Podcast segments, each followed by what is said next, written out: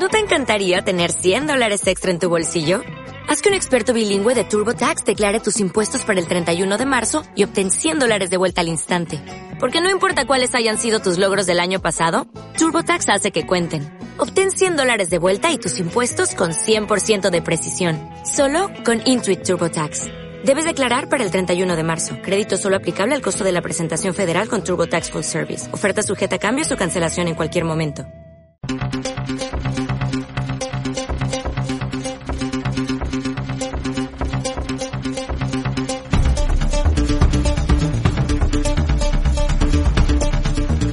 Demos caña con Jesús Murciego.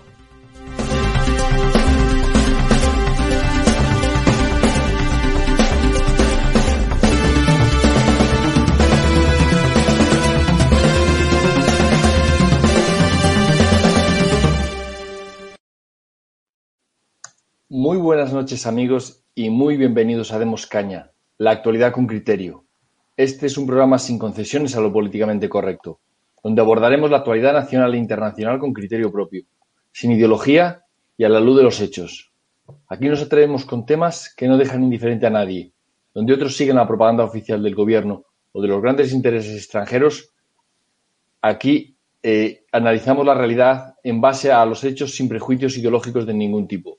Yo soy Jesús Murciego y estoy a cargo de la dirección del programa y cuento con mis colaboradores habituales del grupo Demos, Comienzo a presentar en Madrid. Tenemos a Isabel Valero. ¿Qué tal, Isabel? ¿Cómo estás? Hola, buenas tardes. Gracias por la invitación. Un gusto tenerte otra vez. Y en Bruselas tenemos a José Papí. ¿Qué tal, José? ¿Cómo estás? Muy buenas tardes, Jesús. Encantado de estar con vosotros. Eh, pasamos, si os parece, a hablar del primer tema, el primer tema de Nacional, que es lo que nos interesa aquí en este programa, sobre todo Nacional.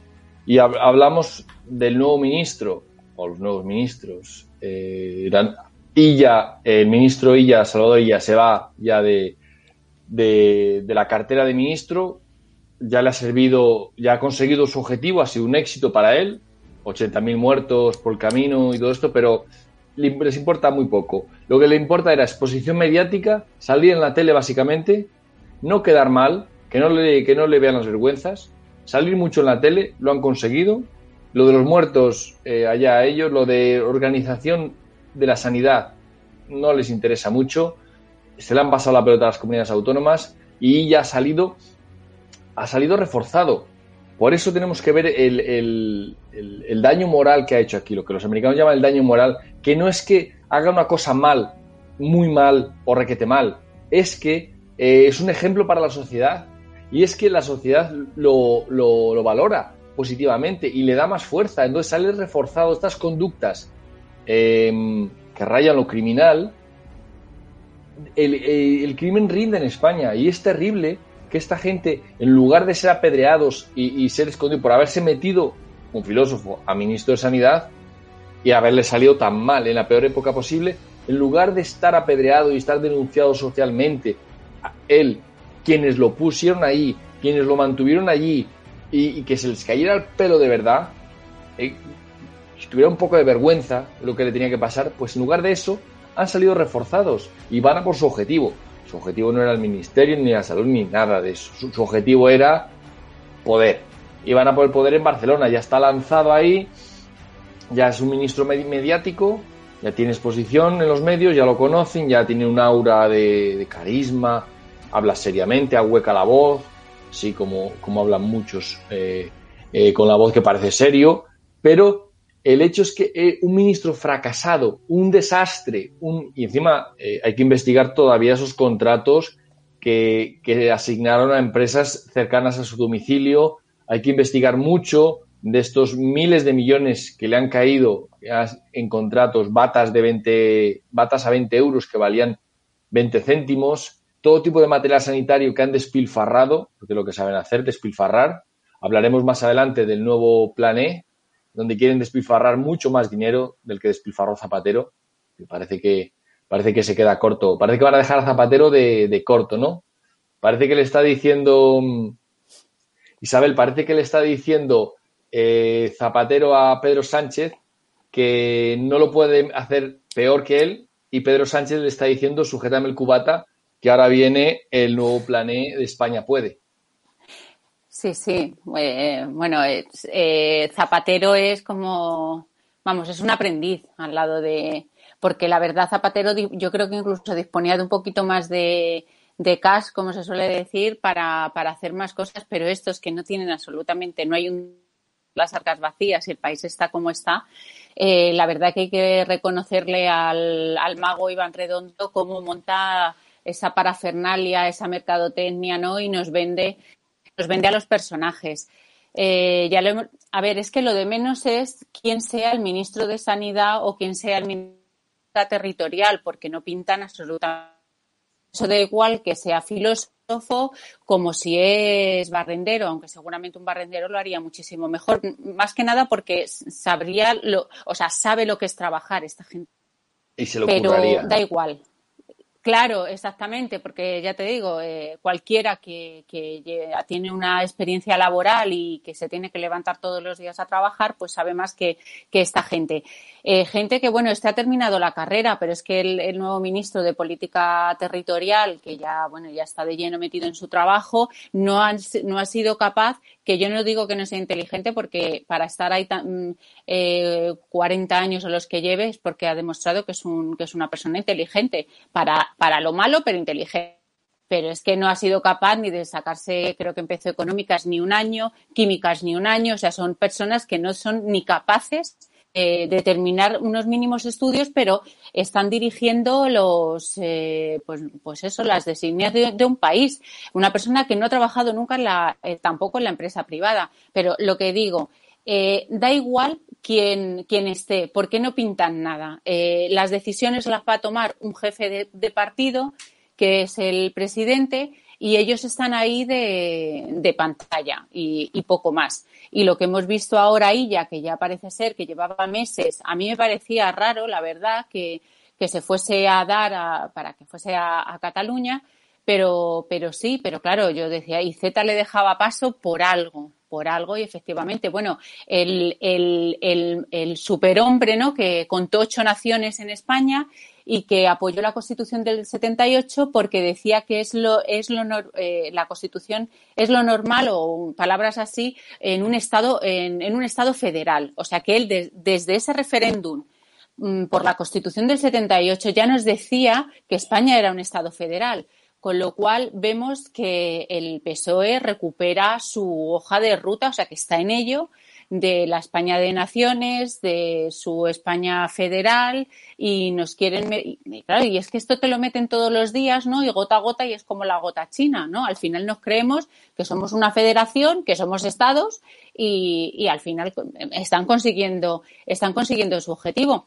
Pero volvemos a lo mismo, da igual el, ministro que esté, que por cierto, eh, como se ha quitado el aforamiento, se les ha, se les, se les va otra vez a, se les ha presentado la querella tanto a Fernando Simón como a él, pero bueno, luego mm, si pasa las elecciones y gana o coge acta, pues será el Tribunal Superior de Justicia de Cataluña el que, el que llevará la causa. Pero como hemos dicho, o sea, como venimos diciendo, da igual, porque si no les salva un juzgado, les, salvará otro, eh, viendo que en España quien controla ya la justicia. Es que no es porque lo diga, sino porque es que en España es lo que, lo que estamos viendo, que quien controla, lo dijo él, eh, Sánchez, no lo estoy diciendo yo, quién controla la justicia, quién controla el legislativo, quién controla el ejecutivo, pues eh, lo controla todo él mismo, lo controlan ellos.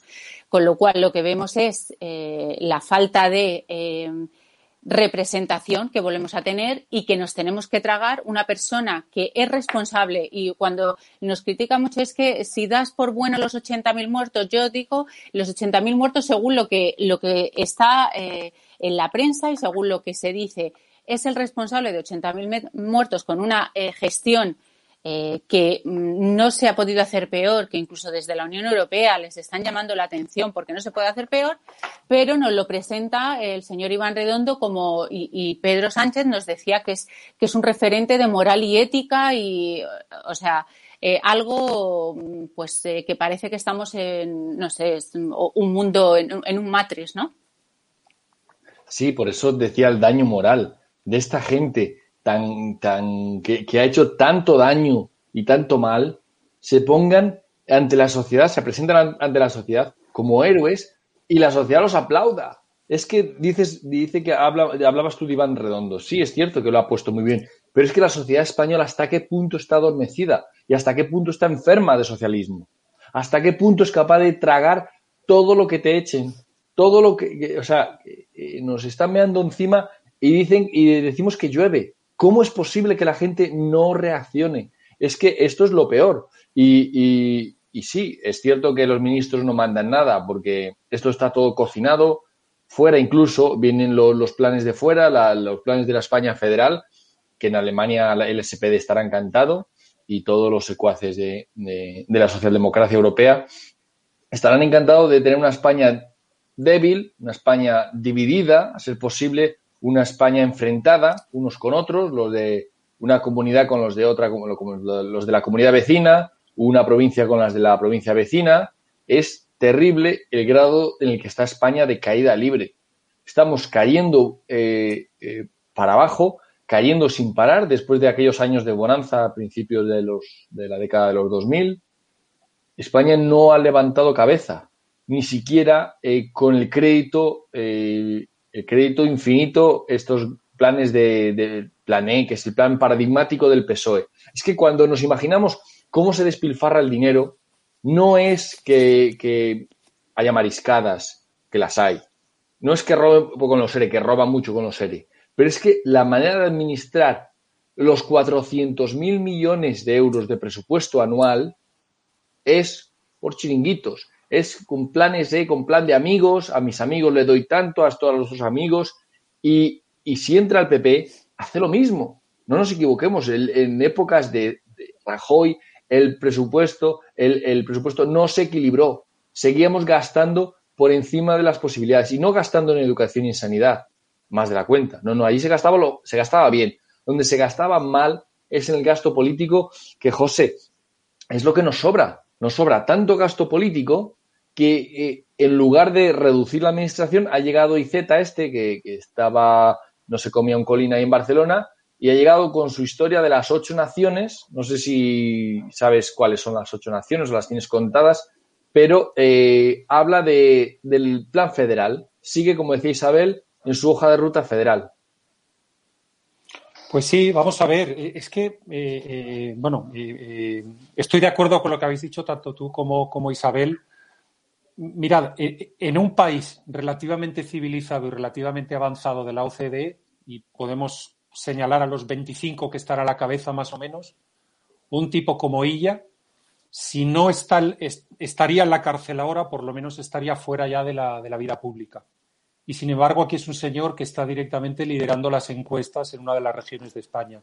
Eso es algo sencillamente que muestra a las claras cuál es el estado de la sociedad civil española la sociedad civil española sencillamente, pues bueno, puede ser manejada y manipulada como le da la gana a la oligarquía que, está manejando eh, España desde la partidocracia, ¿no? Vamos a ver, mm, me gustaría ser creativo, es decir, eh, los españoles desde el mes de marzo están viviendo eh, bajo, digamos, la sombra de algo que yo denominaría las ideopamemas, ¿no? Hay unas ideopamemas que van apareciendo de cuando en cuando y que consiste sencillamente en que te las publiquen cuatro o cinco periódicos seguidos durante cuatro o cinco días y salgan un poquito en las televisiones y tú te tragas la ideopamema. ¿no? Estas ideopamemas, en el fondo, son conceptos que lo que representan son medidas de gobierno que están probando y que cuando les salen mal crean otra ideopamema. ¿A qué me refiero yo por las ideopamemas? Pues empezaron primero que si lo de los confinamientos domiciliarios. Luego siguieron con lo de la distancia social. Luego apareció lo de la mascarilla, luego lo del toque de queda, luego lo del no sé qué perimetral, luego aparecerá, ya está apareciendo lo de la vacuna. Y probablemente acabaremos con que hay que tomar zumos de naranja y hacer jogging, o es que tienes que votar al PSOE o tienes que votar a lo que sea. Es que sencillamente esta gente es absolutamente incompetente y es absolutamente incapaz de poder sacar a España de la situación en la que se encuentra. Siempre nos amparamos en decir es que los otros países están mal. No, tan mal como nosotros no. Y no están tan mal como nosotros porque no vale decir mira lo que ha dicho las Naciones Unidas y lo que ha dicho la Organización Mundial de la Salud y luego no te vale lo que te dice la Unión Europea o lo que te dice la OCDE. O te vale todo porque todo lo que dicen los organismos internacionales es fenomenal o no te vale para nada O no coges una vez una cosa así y otra cosa no. Y lo que nos están diciendo en todos los organismos internacionales y este modesto servidor suyo que vive a caballo entre varios países y lo ve con sus propios ojos, España está haciendo el ridículo desde que ha empezado esto. Entonces, ¿qué es lo que pasa? Es tan fácil manipular al pueblo español con las ideopamemas que es que se irán inventando sucesivas ideopamemas que, insisto, lo que hacen es esconder medidas de gobierno que salen bien, salen mal o salen lo contrario, pero luego te inventes la siguiente gracia y sigues hacia adelante y sigues hacia adelante. Y claro, ahora mismo el debate político español es tan triste, la prensa es tan triste, oír la radio es tan triste, poner la televisión es tan triste, incluso hasta que, por ejemplo, en algunas regiones españolas se dejaba que estuvieran los restaurantes y las cafeterías abiertas, era tan triste escuchar a la, gente debatir sobre las idiopamemas eternamente, que bueno, yo eh, me entristece mucho el saber que un tipejo como ella es un tipo que lo puede, después de lo que ha hecho, pasarlo a liderar eh, las listas electorales de un partido en una región y que encima la gente esté encantada de votarlo. Entonces, bueno, yo os lo dejo ahí. Eh, lo del España, el España puede, pues, pues nada, el plané, pero, pero sí, lo pasaremos después lo pasaremos si eso a comentar más adelante, el plan E. De momento quería hablar un poco de, cómo lo lleva, o sea, cómo esta persona, cómo este eh, canalla que es, que es Illa, cómo es posible que sea un referente moral para los españoles, que, sea, que esté liderando las hasta qué punto la, sociedad española está, está pastoreada y está enferma. ¿eh? Y porque la corrupción que hay aquí es una corrupción moral, es una corrupción social. No es que una persona lo haga mal, es que esa persona que lo hace tan mal y, es que se escaquea de la responsabilidad, es el ejemplo para los demás. Entonces, tú si eres, un... te pones una profesión, José, tú eh, si te pones ahora de médico y te sale todo mal, pues di, bueno, yo como el ministro ella, yo no estoy haciendo nada, nada que, no hagan los demás, porque el ejemplo que da es demoledor para una sociedad y, nos está, estamos cavando la tumba, no solo económica, sino social y política para las próximas generaciones. Desde luego, pues así es. Y, tú hablabas antes, Jesús, del gasto político. Es que eh, tanto por la derecha como por la izquierda y por el centro y para adentro, es que no hay estudio serio de economistas que no diga que sencillamente la configuración administrativa que tiene España ahora mismo es que el 10% del PIB español se tire por el retrete todos los años. Es que aquí no es una cosa de que este ha robado 100.000, aquel ha robado 10 millones, que está fatal y que habrá que ir a por ellos por la vía que se pueda ir.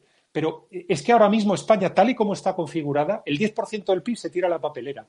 Y si además que tiramos este 10%, tenemos estos incompetentes con las gracias estas de las ideopamemas funcionando a golpe de Twitter y a golpe de pequeña rueda de prensa, y todo el mundo además, en plan cuñado, se lo traga, pues es que claro, aquí ha desaparecido el debate. Parece que no solo ha desaparecido el debate en la ciencia, ¿no? Porque ahora últimamente en la ciencia no hay contestación, ¿no?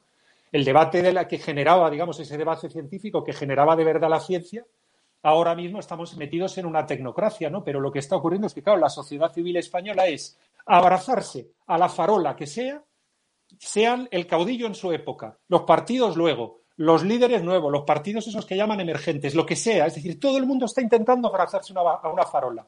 Aparezca por donde aparezca la farola. Si la farola es que un exfutbolista se apunta a político, me abrazo a esa farola la farola es que, la, farola que sea, pero vamos a abrazarnos una farola. En lugar de decir cada ciudadano español, esto yo no me lo trago y se ha acabado. Y empezar a tomar medidas cada uno en lo pequeñito, lo que uno tiene en lo cotidiano, para cambiar esto.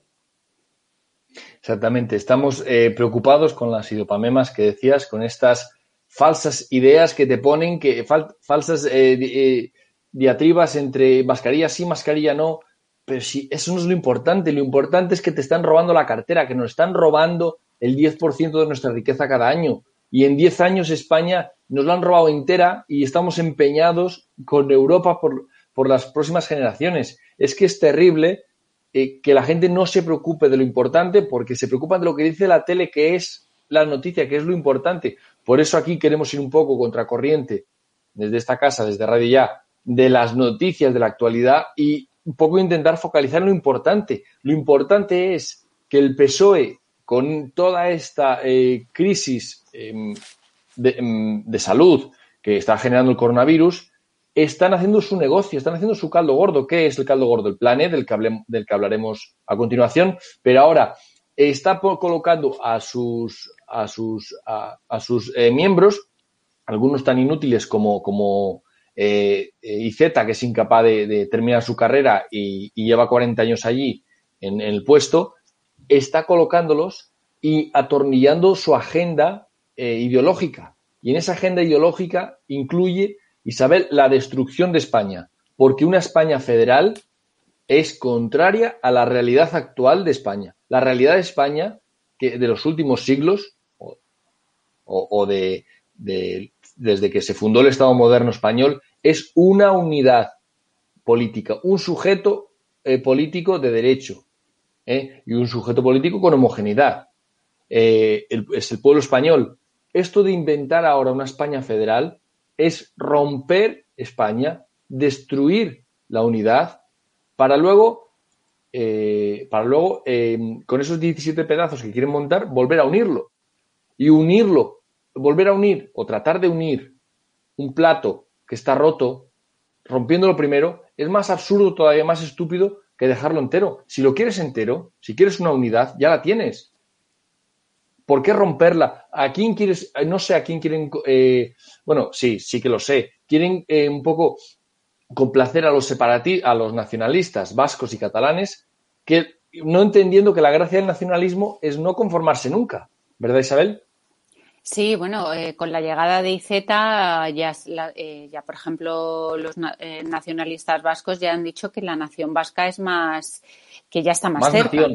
Sí, sí, no, que ya está, y que ya está más cerca. Eh, vamos a ver, es que eh, nosotros no, no estamos hablando de, claro, una España unitaria, pero no tiene nada que ver la descentralización de la que de la que eh, somos partidarios no tiene nada que ver con el Estado autonómico, pero es que lo mejor, viendo que, eh, como estaba diciendo José, es que desde todas las estancias internacionales nos están diciendo que eh, este sistema que tenemos de, autonomía que es ingobernable, es un derroche de dinero, no, nos lo están diciendo la oposición. Es que lo mejor de todo que Casado eh, declaraciones de ayer o antes de ayer, eh, lo que le está diciendo es que urge un pacto nuevo de financiación autonómica.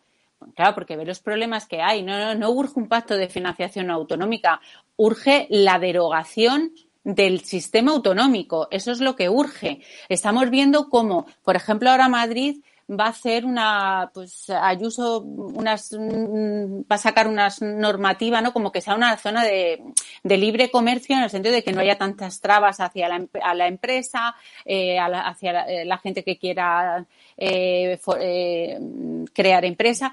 Eh, es que vamos a ver que eh, tenga que Madrid por hacer eso porque te vaya, te vas eh, a la comunidad de al lado y sea un infierno fiscal, es que, mm, y encima eh, de todo esto, lo que no nos damos cuenta es que no hay, y esto es muy importante, es que ni en el pueblo más pequeño de 20 habitantes hay rendición de cuentas de, del dinero público los españoles no sabemos dónde va ese dinero público, pero ni en nuestros ayuntamientos, ni, eh, ni en los presupuestos, no sabemos absolutamente nada de dónde va todo ese dinero. Es que tenemos, eh, no tenemos control de, todo ese poder y, así, pues lo que estamos viendo es que vamos a llegar eh, pues a una desintegración total de, España. Pero claro, ellos quieren eh, esos estados, ¿no? O esas naciones porque eso crearía estructuras políticas y eso es lo que quieren ellos. Ellos quieren que, sean cada vez más grandes. Ahora mismo eh, se ha dado muchas veces los datos y los ha dado Roberto Centeno. Es que ahora mismo eh, unos pocos estamos manteniendo a una, a una cantidad entre casta política y enchufados que supera a la gente que trabaja. O sea, eh, que trabaja, eh, eh, o sea, que no, son funcionarios. Vamos a ver, esto vemos que, el, que no estamos haciendo absolutamente nada y que no hay oposición. En España, se ponga como se pongan, no tenemos oposición. Hemos visto las declaraciones hace poco de Ortega Smith. Lo que pasa que ya ha salido Monasterio a decir que no pactarán, porque es que yo cuando vi la prensa y oigo que es que la ya es la opción menos mala, ¿cuántas veces hemos escuchado eso? que es la opción menos eh, y que y le apoyarían, claro, se han dado cuenta de la metadura de pata, pero hay que haya unas elecciones y que haya posibilidad de, de meterse ahí. Ya veríamos cómo, cómo se les quitaría los escrúpulos y al final eh, y al final pactarían, porque lo hemos visto con Ciudadanos o con Valls en, en, en el Ayuntamiento de, Cataluña, cómo ha apoyado a, a, Ada Colau porque es la opción menos, menos mala. O sea, que es que estamos hartos de eso. Y como los españoles no tomen ya eh, decisiones, ¿no? Como estamos viendo en otros países que, que, se están plantando, se están plantando. He visto que hay manifestaciones en Dinamarca y, y no, y no tienen los ni la mitad de lo, ni de las muertes, ni de los problemas, ni la economía como la tenemos aquí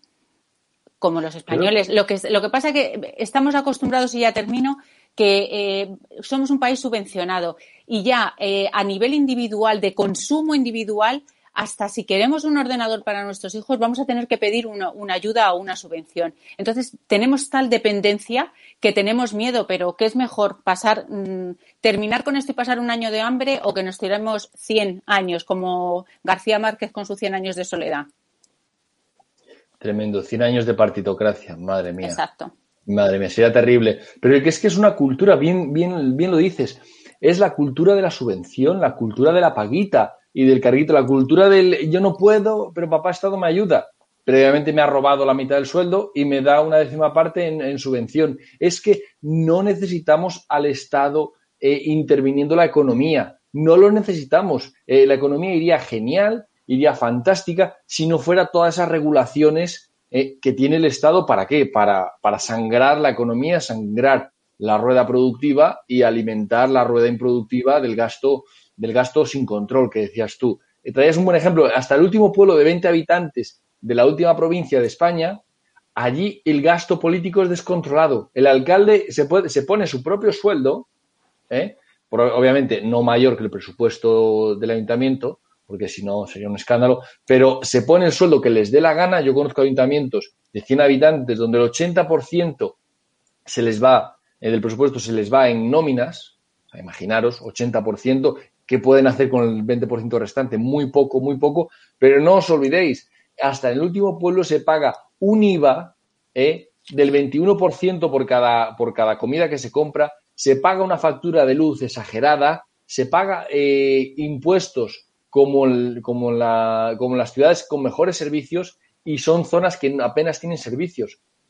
El infierno fiscal en España no se limita a las zonas urbanas, también va a las zonas eh, rurales y a zonas donde el desarrollo no ha llegado porque como la economía está totalmente eh, controlada por el Estado a base de subvenciones, de permisos, de ayudas y de amigue, amiguetes y, y subvencioname aquí, financiame aquí, obviamente en zonas enteras de España no tienen una oportunidad.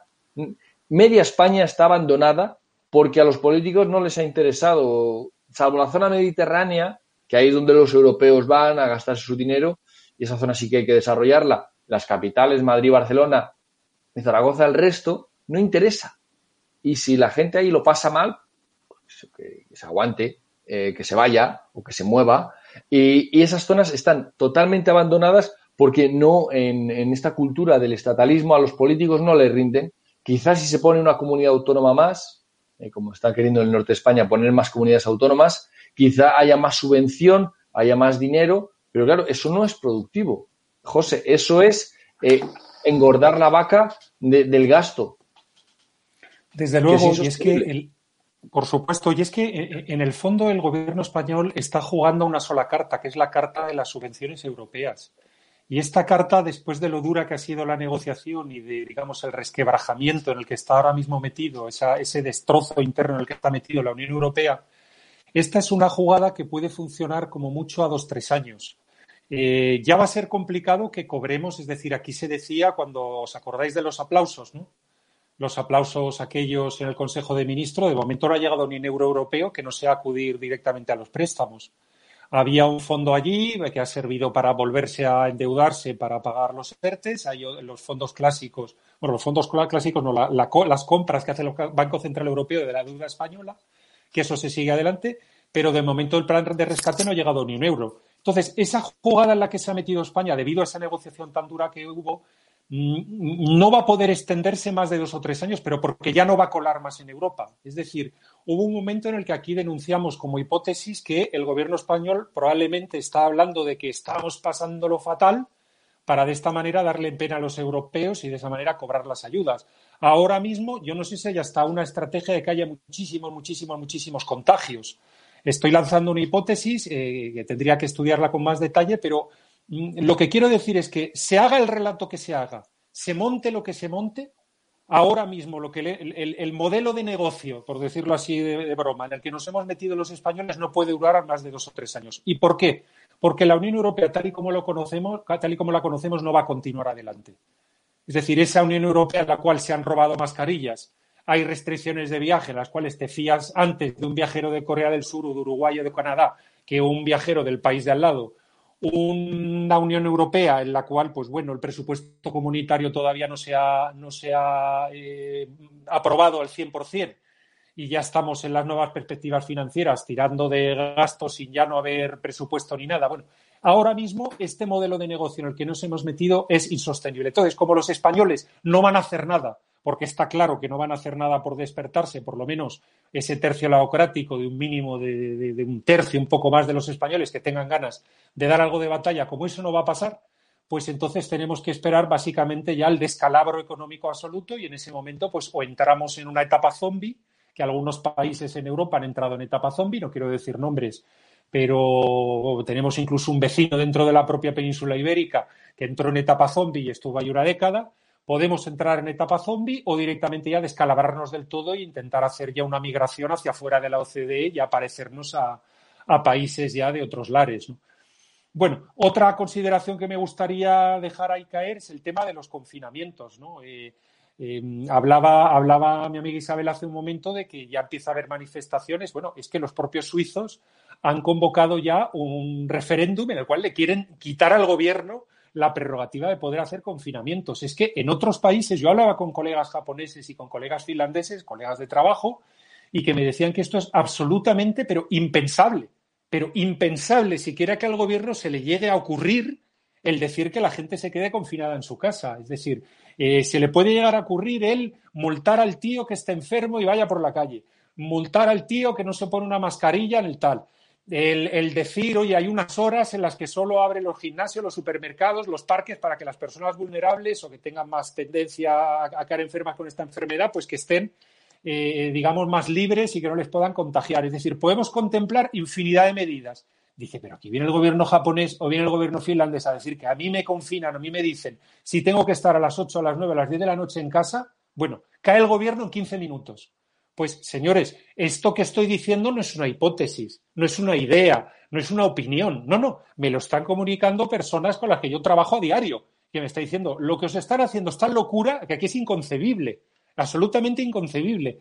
Entonces, bueno, ahí lo dejo para que, para que sepamos qué mal vamos encaminados en lo económico en España y segundo, qué dormidos estamos para que puedan votar el estado de alarma este de 15 días multiplicado por 700 que se han inventado, que es absolutamente inconstitucional, y además el rollo este de los confinamientos y de muchas otras cosas que son absolutamente inconcebibles en otros lares. Claro, pero lo que es inconcebible en otros lares a nosotros nos cae, nos cae muy bien. La gente es que no protesta, es que lo, lo asume todo, se preocupa con lo que dice el telediario, si la mascarilla tal o la mascarilla, la otra mascarilla, solidarias, insolidarias. Realmente hay, hay estupideces de sobra en los medios de comunicación para tener a la gente entretenida. ¿Y sabes qué pasa? Que funcionan, que la gente se entretiene hablando de esas cosas en lugar de ver el elefante, eh, eh, en lugar de ver el, los árboles le impiden ver el bosque. Es, increíble que, eh, como tú decías bien, Isabel, es que todos los partidos están en lo mismo. Es, no es que ahora los nuevos que entran, se supone, eh, por la derecha, que es Vox, eh, van a cambiar algo. No, no, van a decir que cambian algo para luego ponerse bien, colocarse, ponerse a gusto y de que cuando tienen pocos militantes o poca estructura, hay pocas bocas que mantener. Pero cuando empieza a tener estructura eso, hay que colocar a los amigos y al final Vox, que nos no sigue mucha gente eh, que vota Vox, creyendo que van a cambiar algo totalmente equivocados, nunca van a cambiar nada porque aunque quisieran, les es imposible. Las llaves de los cambios están en la Constitución y recordemos, hablábamos antes de, de Iceta, el federalista. El federalismo está dentro de la Constitución porque la Constitución es tan ambigua y tan mal hecha y, tan culpable de la, de la situación actual que es por culpa de la Constitución que estamos donde estamos. Y no es que se haya desarrollado poco o mucho, no, no, no, es que se ha desarrollado demasiado, es que no se tenía que haber desarrollado nada. Una Constitución hay que rehacerla y tiene que nacer, obviamente, de un proceso libre, no dictada por teléfono y telegrafiada por los poderes en la sombra, como pasó en la Constitución.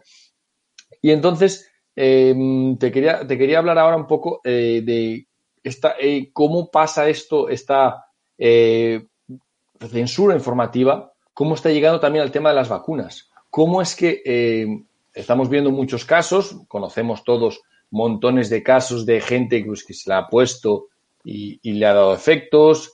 Incluso eh, José nos va a hablar de un país donde han puesto vacunas multitudinarias y los efectos son brutales. Pero el enfoque que le queremos, el criterio que queremos lanzar aquí es que parece ser que, que en los medios de comunicación está prohibido el debate de las vacunas. Parece que es sí o eres un antivacunas. No, no, no, no. Aquí somos libres de decidir eh, con nuestro cuerpo lo que nos dé la gana y, tenemos el derecho a informarnos y a tomar una decisión crítica basado en nuestro criterio, que somos adultos, que dejen de tratarnos como niños, ¿verdad Isabel? Así es, eh, ni somos negacionistas, eh, ni solamente lo que tú quieres es, o lo que se quiere, es información de lo que te estás poniendo, o sea, ni más ni menos. Y ahí, a partir de ahí, tú tomas la, decisión. De todas las maneras, eh, ya que estamos, eh, llevo observando varios días, ¿no? Hemos visto cómo ha dimitido un GEMAT porque eh, parece ser que se coló. Bueno, pues no se coló. Ese señor no sabemos tampoco por qué ha dimitido y parece ser que la ministra tampoco lo sabía y eso es imposible que la ministra de Defensa no lo sepa. Pero bueno, no sé si ha sido para cubrir las espaldas o mm, sabemos que los militares tienen diferentes de honor que, bueno, que le ha podido llevar a esta, a esta dimisión. Pero que, tienen que saber los españoles que es que eh, había un protocolo para que los altos mandos se vacunasen. O sea, que este señor no incurrió en ninguna ilegalidad ni hizo nada que no eh, estuviese, como se dice, ordenado o, mm, para, para, ponerse.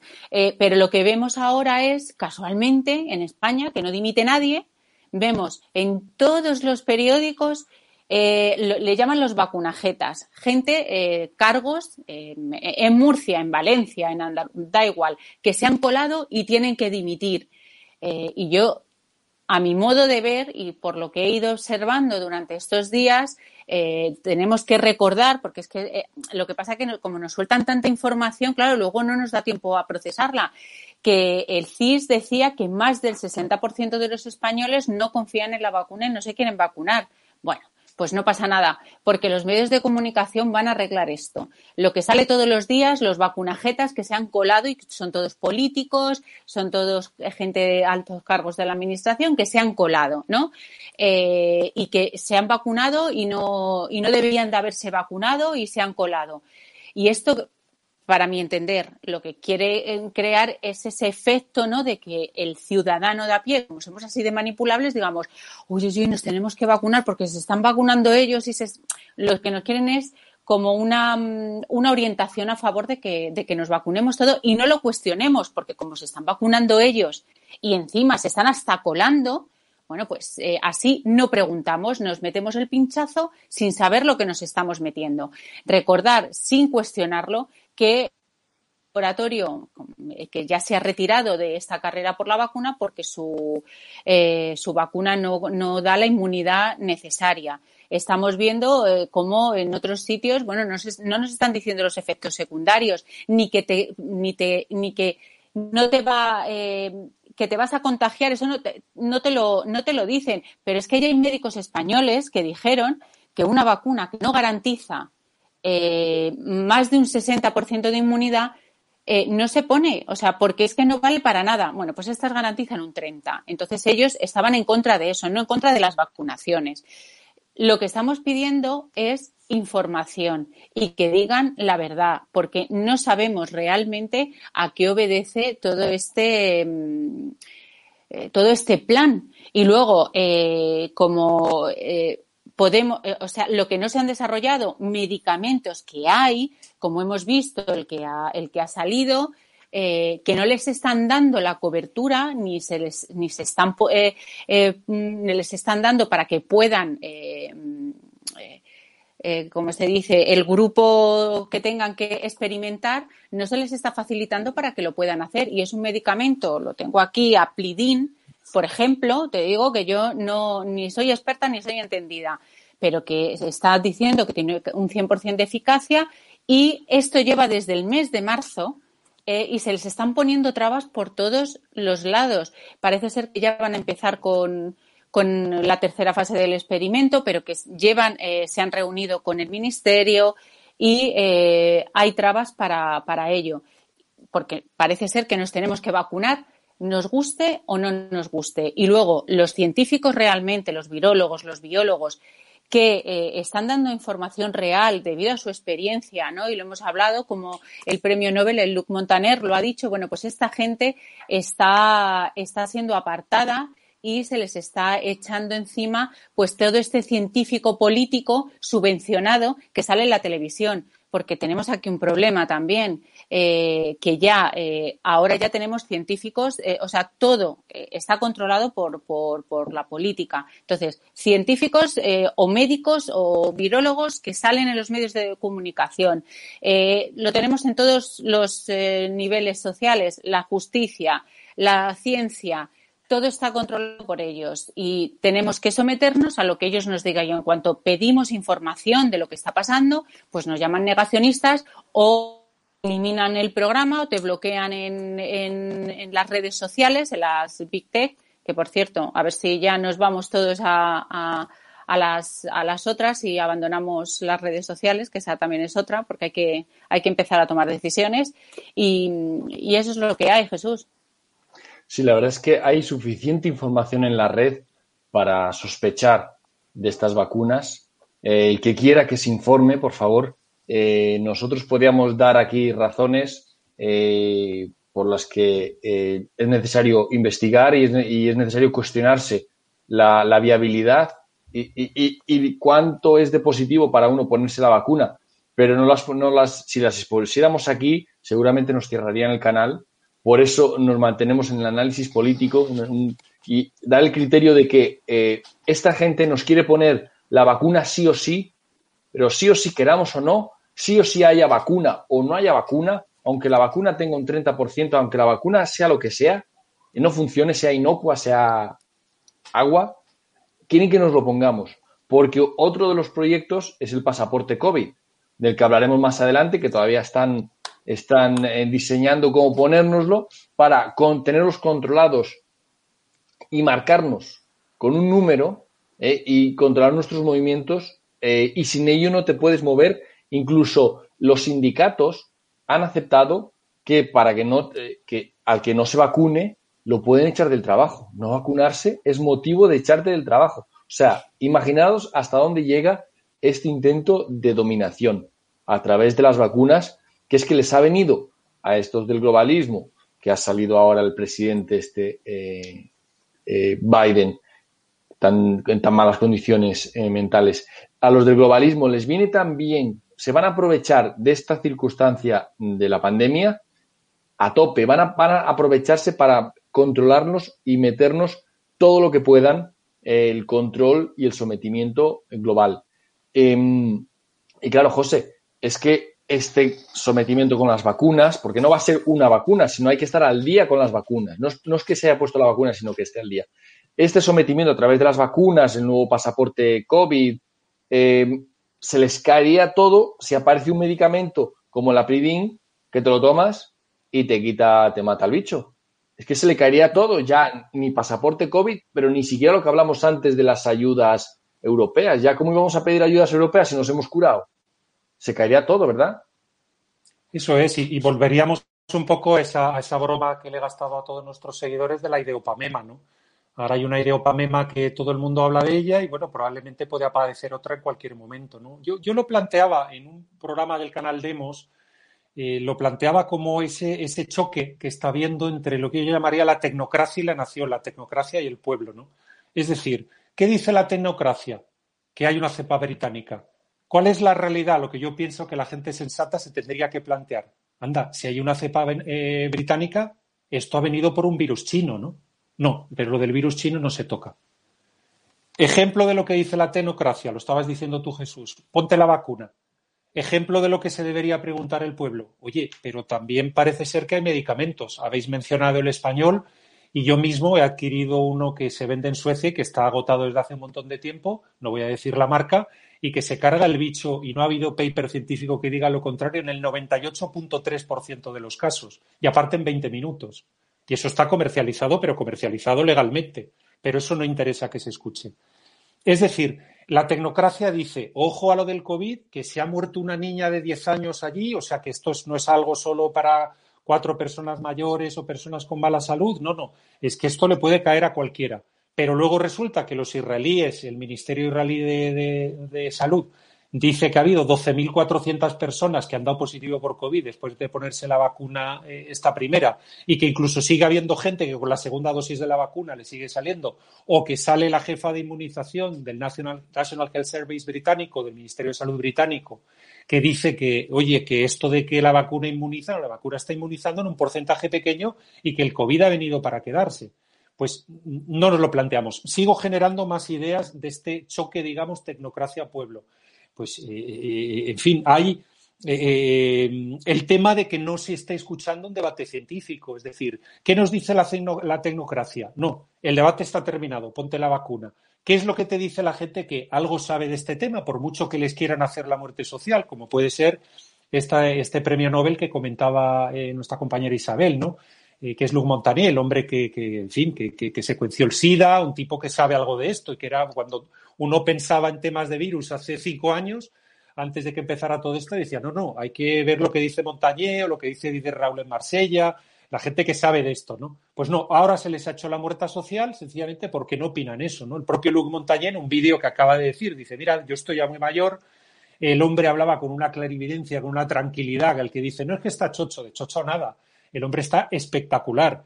Y el hombre lo que decía, bueno, pues eh, es que es muy raro que no haya un debate científico. Y el hombre lo que decía es que aquí tenemos que pelearnos los científicos entre nosotros, dejar que los políticos miren y cuando los científicos nos aclaremos, pues entonces los políticos que eh, agarren algunas de las cosas en las que nosotros estemos seguros y las conviertan en medida de gobierno. ¿no?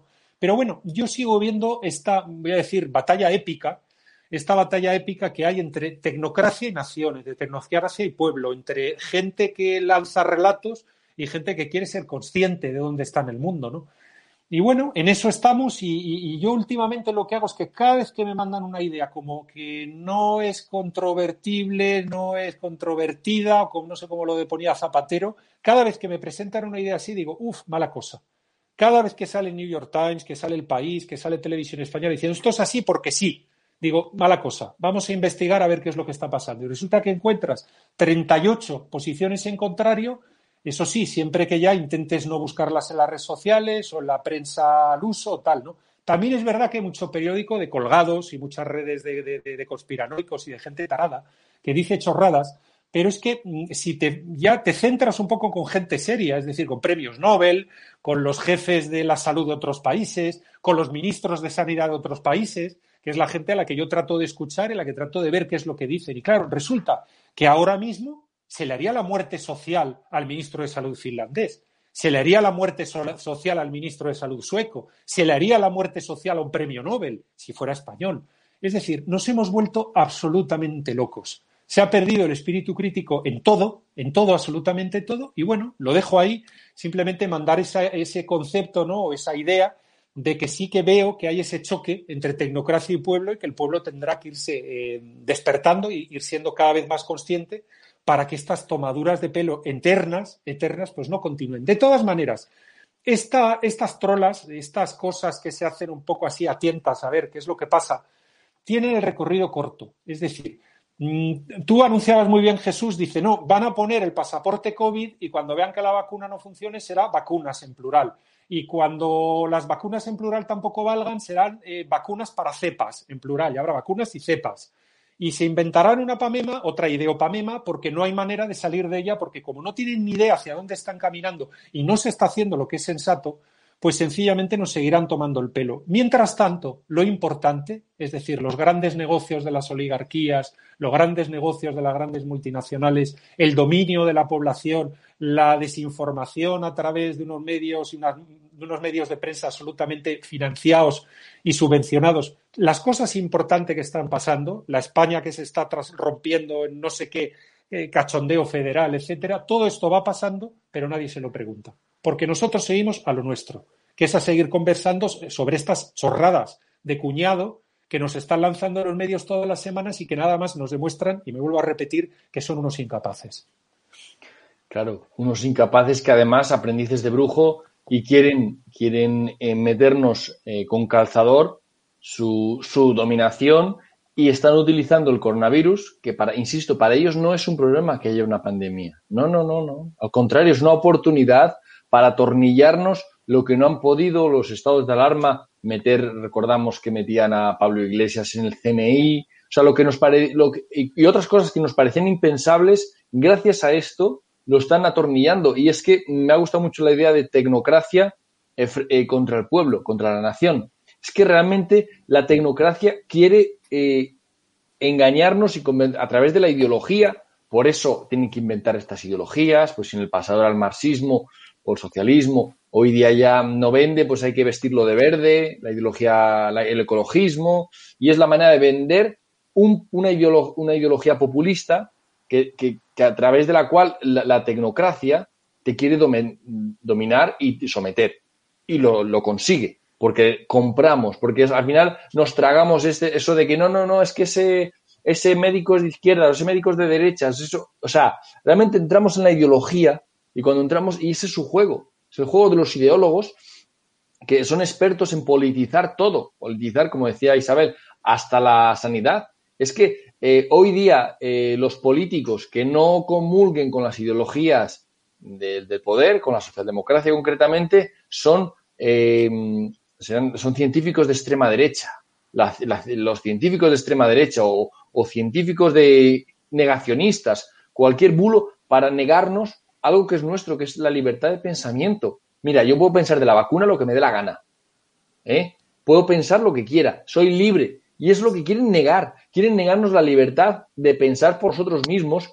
Por eso en España eh, eh, la tradición de, ser más papistas que el Papa, aquí también tenemos que ser más pro vacunas que, Pfizer. O sea, si Pfizer dice que la vacuna no, no vale o quien ha dicho que la vacuna no vale, pues los españoles no, no, no, no, para nosotros nos vale porque somos tan pro vacunas que nos la vamos a poner eh, gratis. O sea, es eh, una, un sometimiento tan grande a, esta politización de, la ciencia, politización de todo, a través de estos políticos incapaces. Y si lo politizan es porque no son capaces de nada. Recordábamos antes que eran eh, ministros que no habían trabajado nunca, lo que, lo que, los que nos quieren decir cómo trabajar, ministros que no han administrado ni han generado ni un euro de riqueza ni un puesto de trabajo, son los que quieren generar la, eh, quieren manejar la riqueza de España, es que, eh, Isabel, estamos, eh, nos llevan hacia el precipicio y además sin control ni freno. Claro, pero aquí seguimos y es que hay que siempre mm, incidir en ello. El esquema mental de el gano español ahora eh, está, orientado eh, hacia lo que piensa el partido político.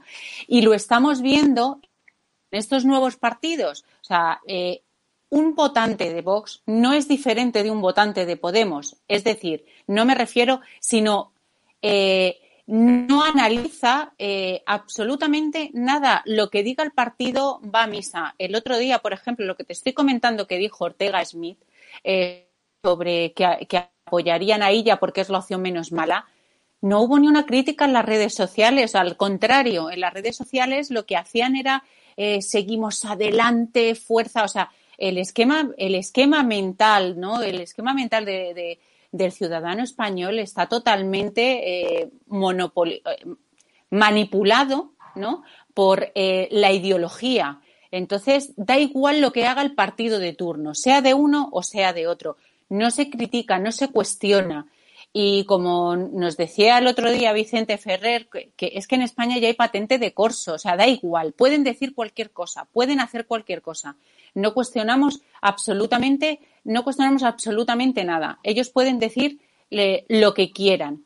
Y lo que estamos viendo es que eh, vamos al abismo, pero al abismo totalmente. Es que seguimos, seguimos igual. Y es que eh, es que no se dan cuenta que ya no es cuestión de derechas e izquierdas, no, pero aquí siguen con todo eh, el, lo, que, lo que has dicho, el científico, si va en contra es de derechas. Si eh, sale en la tele y, y, dice lo que quiere el gobierno, pues este es muy progre, muy inclusivo, muy. todo está totalmente politizado, todo es a través, además lo dice la Constitución, que la vida se, articula a través de los partidos políticos es que, eh, y el pluralismo político. Es que lo dice la Constitución y ellos eh, lo que creemos, lo que creemos en España, porque nos han enseñado así, que cuanto más partidos políticos hayas es que hay más democracia. Entonces, con ese eh, esquema mental, pues poco podemos hacer. Lo que hacemos desde Demos es decirle, mira, no, eso no es así. Eh, no tiene nada que ver ni cuántos partidos políticos haya ni cuántos no, porque en un sistema de gobierno lo principal es la representación y que los poderes estén separados. Y como nos, han como nos enseñó mm, Trevijano, nos decía, los, poderes tienen que estar luchando entre ellos para que al ciudadano le dejen y tenga libertad. No, pues eso es lo que explicamos desde aquí, desde Demos, eh, cada vez que podemos y cada vez que, salimos al aire ¿no? Y, grabamos los programas, porque esto no se va a solucionar desde dentro. Eh, y lo estamos viendo. Y con las elecciones catalanas, que yo espero que sean el 14 de febrero, que no las retrasen más. ¿Por qué? Eh, no porque yo tengo ganas que haya elecciones, porque evidentemente no, no voy a votar, pero mm, para que vean lo que van a hacer sus partidos políticos lo que, lo que van a hacer dentro de estas reglas, ¿cómo va a ser lo mismo que le pasó a Ciudadanos? Es que va a ser exactamente lo mismo, vamos a seguir la misma hoja de ruta y vamos a seguir con, con el mismo bucle y con el mismo día de la marmota, con lo cual que sean pronto para que los españoles pues cada vez se den más cuenta que esto no es cuestión de, de, partidos, sino es cuestión de eh, eliminar a esta clase política, a toda, eh, Así es. Un, gobierno provisional y un cambio de las reglas del juego. Así es, son las reglas del juego las que hay que cambiar y si no hay cambio de reglas de juego, da igual que nos preocupemos mucho, que nos preocupemos poco, que ahora venga la, vacuna, la otra vacuna, da igual. Eh, sin cambio de reglas no hay solución, ¿verdad, José? Mira, yo lo resumiría en una frase. Cuando los que mandan pierden la vergüenza, los que obedecen deberían perder el respeto. Y aquí, desde luego, yo creo que en Demos eh, y en Radio ya, mm, ya les hemos perdido el respeto. Vamos a ver si cada vez hay más gente que le pierde el respeto a los que han perdido la vergüenza. Ahí te lo dejo, Jesús. Pues gracias, ahí lo dejamos, a ver si más y más gente le pierde el respeto a esta, a esta gentuza que nos gobierna y que nos lleva al abismo. Gracias porque nuestro tiempo se nos ha ido aquí. Isabel, por haber estado ahí una vez más. Gracias a vosotros y recordar, diputado de distrito, que tenemos que seguir en ello. Así es, esa es la solución que queremos aplicar para conseguir representación en España. Gracias, José, por el esfuerzo, que sé que tienes toque de queda por ahí. Nada, un placer y un gusto estar con vosotros, Jesús. Muchas gracias por la invitación. También agradecemos a César por haber estado ahí y a Yamil que nos está ayudando en las redes sociales.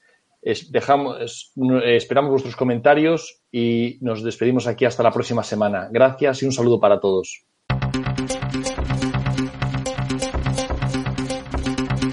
Aquí finaliza Demos Caña. Síguenos en nuestras redes sociales, en YouTube Demos Televisión, en Facebook Demos Libertad y en Twitter arroba Demos-Libertad. Asociate a Demos. Más información en www.demoslibertad.com.